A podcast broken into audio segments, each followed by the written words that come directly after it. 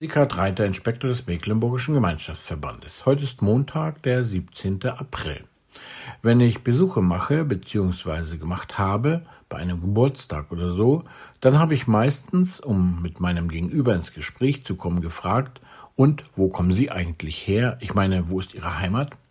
Meistens kann man so richtig gut ins Gespräch. Wenigsten kommen aus Mecklenburg, viele aus Ostpreußen, aus Schlesien oder aus Bessarabien. Ja, na klar, das betrifft die ältere Generation, die durch den Krieg ihre Heimat verlassen mussten.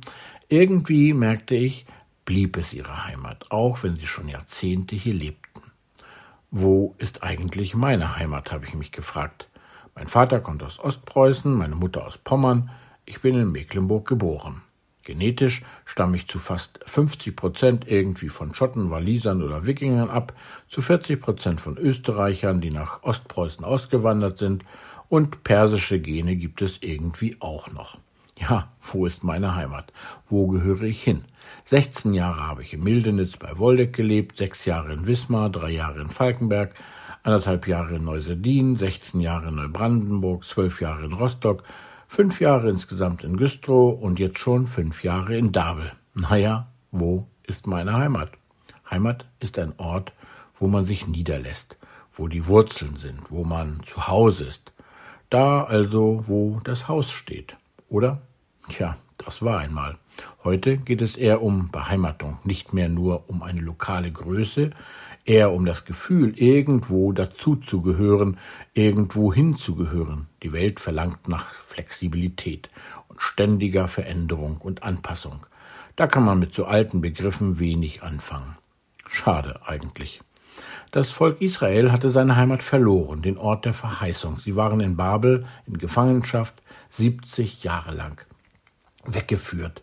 Viele hatten sich eingelebt, eingerichtet, aber die Sehnsucht nach der Heimat, nach Jerusalem, damit nach dem Tempel, nach der Nähe Gottes, die musste immer wieder wachgehalten werden.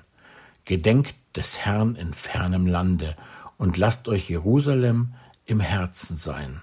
Das rief Gott ihnen durch den Propheten Jeremia zu. So steht es heute in der Losung. Ihr werdet bald nach Hause kommen, haltet die Erinnerung wach, ließ Gott seinem Volk zusagen. Heimat war dort, wo Gott ist, wo der Tempel steht, wo es Gottes Begegnungen gab und gibt, Jerusalem. Und ich finde es schon wichtig und gut, wenn jemand eine Heimat hat, ein Zuhause über lange Zeit, vielleicht sogar über Generationen. Das finde ich großartig. Aber ich weiß auch, meine wirkliche, eigentliche Heimat, mein Zuhause, ist in Jerusalem. Ja, im neuen Jerusalem, so wie es in der Offenbarung beschrieben wird. Dieses Jerusalem will ich in meinem Herzen haben, das will ich vor Augen haben.